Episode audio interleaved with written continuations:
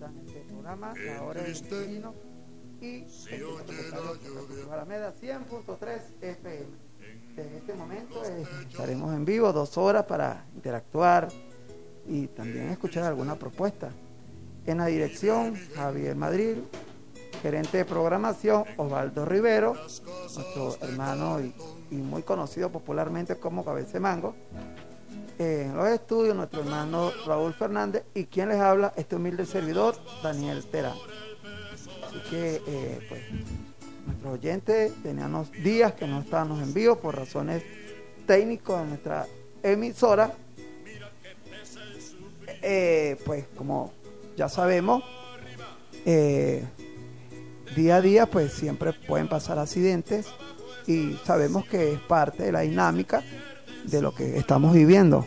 Ya sabemos que con el tema del bloqueo, el imperio norteamericano, pues no tiene en cuanto al tema de repuestos, en, tanto en las radios, instalaciones, como también en instituciones del gobierno, pues estamos contra la pared, lamentándolo mucho, es la verdad lo que estamos viviendo y, y no podemos tapar el sol con un dedo, eso es imposible.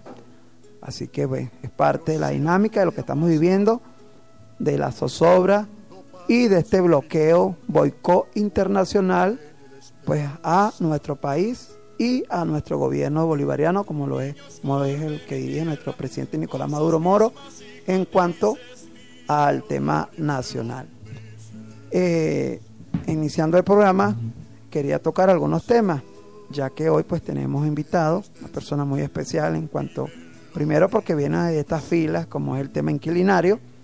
No voy a anunciar su nombre, sino el momento que lo presente para que nuestros oyentes pues eh, tengan sus preguntas y en este caso pues también escuchen las propuestas e ideas de este camarada luchador social que eh, yo no personal lo conozco del 2005 por allá en esas luchas y siempre hemos estado ahí en la calle porque ese es el, el, deber ser de un buen líder, de un buen líder y más cuando es en, cuanto al tema social. Eh, estar siempre muy consecuente y en la lucha en la calle, allá en el terreno donde todos sabemos que allá nuestro pueblo es el que nos va a evaluar a la hora de, en este caso, pues un reconocimiento cuanto a la lucha social. Eh, quería tocar algunos temas de este artículo de la ley antes de empezar el programa y pues darle el derecho a nuestro invitado especial, que ya lo tenemos acá en los estudios. Eh, pues quería siempre, de costumbre, eh, he recordado a nuestros oyentes hablar sobre algunos artículos sobre los movimientos sociales. Es muy importante recordarle a nuestros oyentes que pues esta ley gracias al poder popular, vamos a hablar de más de 50 organizaciones sociales, fueron las que fueron parte de esta ley para la regularización y control de los arrendamientos de vivienda en el 2011, cuando pues estuvimos en la Asamblea Nacional, allá en el piso 7, y después pues al final del 2011, cuando se prolongó la ley, pues estuvimos ahí presentes. Eh, como pues eh, organización social eh, organizada. En el artículo 80, que siempre toco este artículo, habla de las organizaciones, movimientos sociales. tendrán la siguiente prerrogativa, participación activa, protagonista en, en la construcción, planificación, ejecución de las políticas nacionales en materia de arrendamiento de vivienda, habitaciones, pensiones o viviendas estudiantiles Estamos hablando del artículo 80 de la ley del reglamento de esta hermosa ley.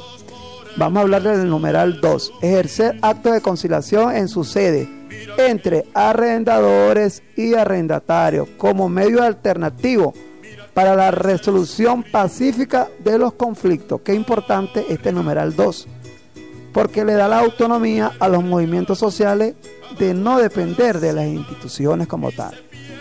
¿Por qué digo estas palabras? Porque muchas veces, eh, muchas veces hemos visto que en las propias instituciones del Estado, vamos a hablar de la Fiscalía General de la República, de la Defensa Pública y también de la misma Superintendencia. No vamos a hablar negativamente del superintendente. Por lo menos ahora que este año fue nombrado antes de la pandemia y según lo que no lo conozco, pero tengo información de los movimientos sociales y algunos también funcionarios que yo conozco que viene haciendo una muy buena gestión en tiempos de pandemia.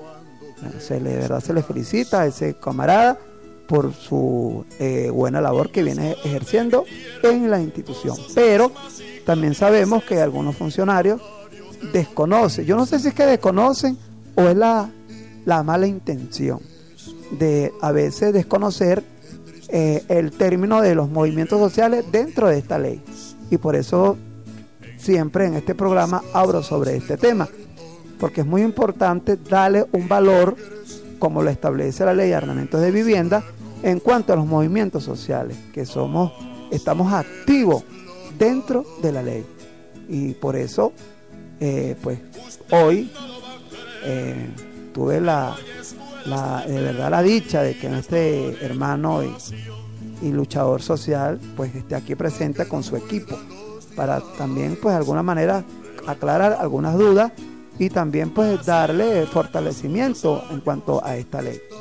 Eh, estamos hablando del numeral 2 eh, que ya lo explicamos sobre las contradicciones que no deberían pasar, porque si aparecemos en la ley y estamos registrados en la superintendencia como lo establece la ley, deberíamos tener, ellos deberían hacia nosotros, igual nosotros hacia ellos, un respeto.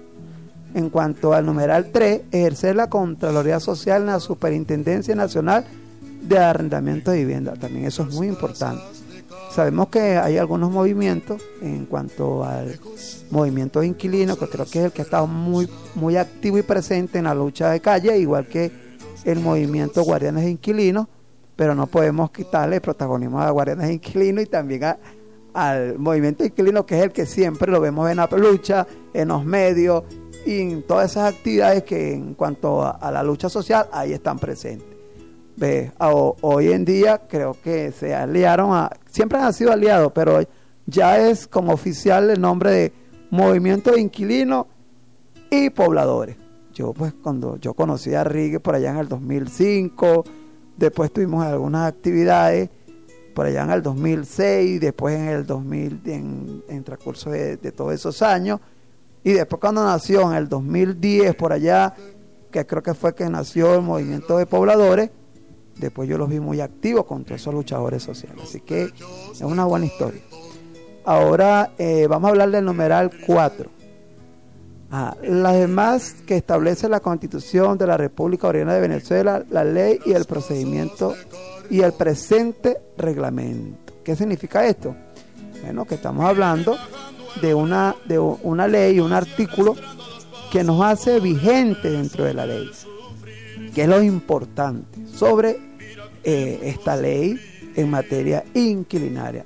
Igual por acá hay un artículo que siempre también lo recuerdo, que es el artículo, eh, ya estoy aquí buscando el artículo 33, para ver, quiero eh, mirar acá, que es muy importante siempre nombrarlo porque habla de las instituciones que son parte de esta ley y en este caso que las que deberían darle el total respaldo a esta ley como debe ser. A el, acá artículo 31 de la ley para la regularización, control de los arrendamientos de vivienda. Qué importante es este artículo el Sistema Nacional para la Defensa en materia civil, administrativa, especial, inclinaria y del derecho a la vivienda está conformado por, eh, por el Ministerio Popular eh, en competencia en materia de vivienda y hábitat. Ese es el primer, eh, la primera institución. Ahora viene la segunda, la Superintendencia Nacional de Arrendamientos de Vivienda. Eh, el numeral 3, los tribunales competentes en la materia.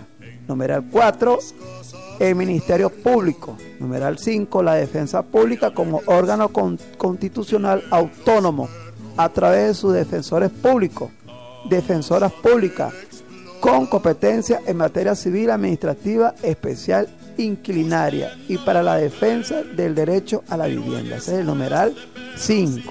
El numeral 6 la Defensoría del Pueblo, que es la sexta institución que aparece dentro de la ley, la, Defensoría del Pueblo, para el logro de su objetivo en el Sistema Nacional para la Defensa en materia civil, administrativa, especial inquilinaria y del derecho a la vivienda. Cumplirá con sus funciones y objetivos a través de la competencia atribuida a cada uno de sus integrantes. Qué importante hablar de estos artículos, porque eso nos dice cuál es el rol dentro de esta ley y que cuando los movimientos sociales que hacemos vida, como también la propia institución, como es la superintendencia, igual que la defensa pública, igual que la eh, Defensoría del Pueblo, en este caso, pues aliados, en este caso a la Fiscalía General de la República, debería ser, de verdad, un, es decir, un totalmente un aval y un apoyo a esta ley para cualquier delito que sabemos que se puede cometer en cuanto a los pequeños propietarios y multiarrendadores en los atropellos hacia los inquilinos.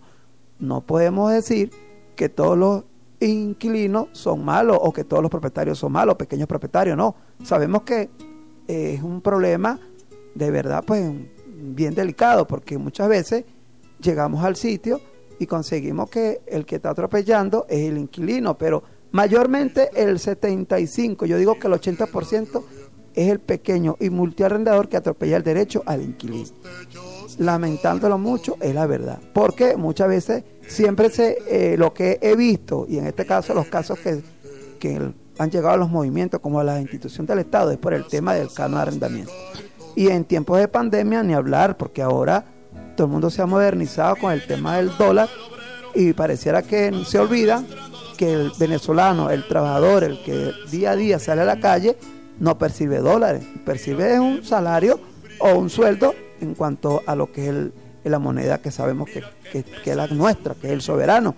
Pero pareciera que estamos en, en Estados Unidos, que estamos no sé a dónde, un país dólar, un país donde existe oficialmente un dólar, y resulta que ignoran, o yo no digo que desconocen, yo digo que eh, eh, eh, es, como, como este, es como que lo hacen adrede, es decir, una manera de, de que el inquilino se retire del inmueble cuando nos quieren poner contra la pared, obligando a ese inquilino a que tiene que pagar en divisa extranjera, cuando sabemos que no percibimos dólares en cuanto a un sueldo que establece nuestro nuestro gobierno y sabemos que nuestra moneda oficial es el Bolívar soberano.